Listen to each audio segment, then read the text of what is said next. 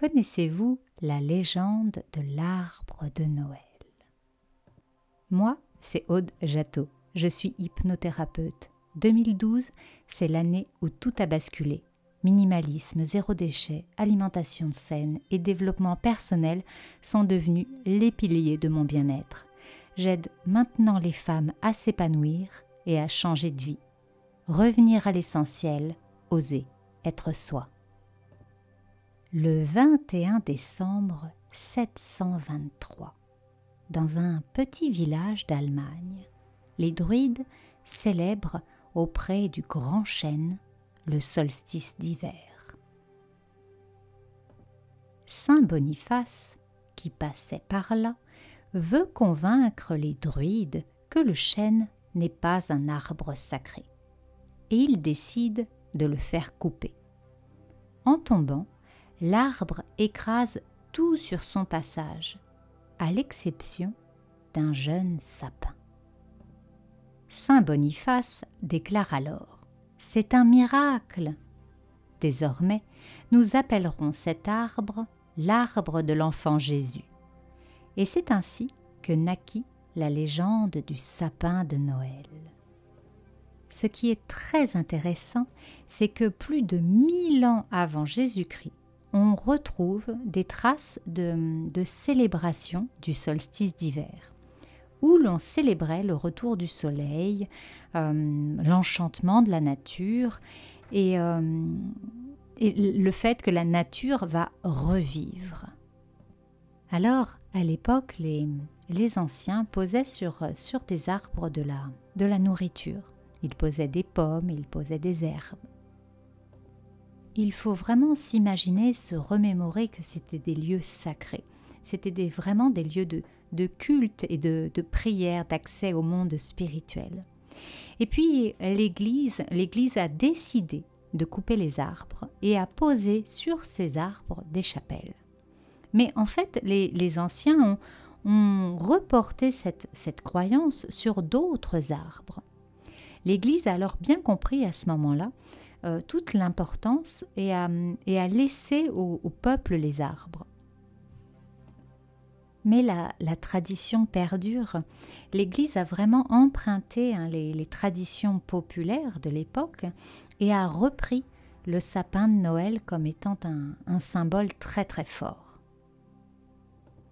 Et en effet, je pense que c'est un symbole incroyable de pouvoir avoir un, arbre chez soi, un, sapin. Euh, et, d'autant plus si c'est un, sapin qui est planté euh, dans la terre, qui est donc vivant, qui n'a pas été coupé. Euh, vraiment, on va bénéficier de, tous ces bienfaits et, ça permet même de renforcer le système immunitaire. D'ailleurs, on soignait les personnes, on soignait les gens euh, pour les soigner, on mettait des, branches de conifères par terre. Voilà, pour qu'ils puissent euh, bénéficier des, bienfaits de la nature. Et puis l'arbre, c'est vraiment un, symbole très très fort, très très fort, puisque euh, comme par exemple dans la, mythologie nordique, comme j'ai déjà abordé avec Yggdrasil, l'arbre, c'est vraiment le lien entre le ciel et la terre. Et de nombreux chamans, sorcières, sorciers, peu, importe les termes, utilisent l'arbre hein, pour monter et descendre, parcourir et cheminer entre les mondes nous nous rendons bien compte avec, euh, avec ces légendes, avec ces contes, que l'homme était vraiment euh, au cœur de la nature, qu'il participait à la nature, qu'il participait à son cycle, au cycle de la mort et de la renaissance, puisque c'est ce qui se fait au travers du cycle des saisons. Et, euh, et petit à petit, petit à petit, l'homme s'est éloigné de la forêt il y a maintenant 80, à peu près 80% de citadins en France. Et 30% de notre territoire, c'est de la forêt. Mais on a perdu cette connexion. On s'est complètement déconnecté. Et pourtant, pourtant, c'est ce qu'il va falloir retrouver pour, pour notre bien-être. Et on le sent, on le sent, on le ressent de plus en plus que nous avons perdu cette connexion et qu'il nous manque quelque chose.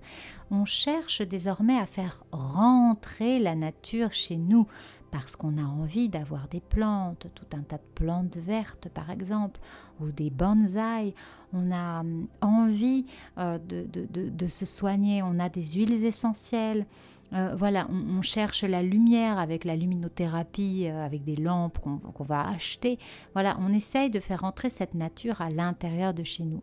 Mais je crois que là encore, on oublie quelque chose de fondamental, c'est de sortir de chez nous et d'aller autant que possible dans la nature, dans le jardin, dans un petit coin.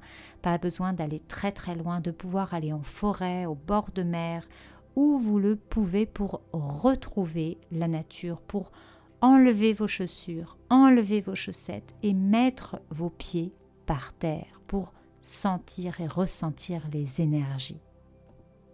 Parce qu'une promenade en forêt, ça fait du bien. Et encore, les, énergies vont être différentes si vous êtes dans une forêt de chêne ou une forêt de pin. Euh, prendre des bains de forêt, faire des câlins aux arbres, euh, pratiquer la sylvothérapie dont on parle de plus en plus et dont je vous parlerai très certainement, puisque là, ça n'est pas le sujet.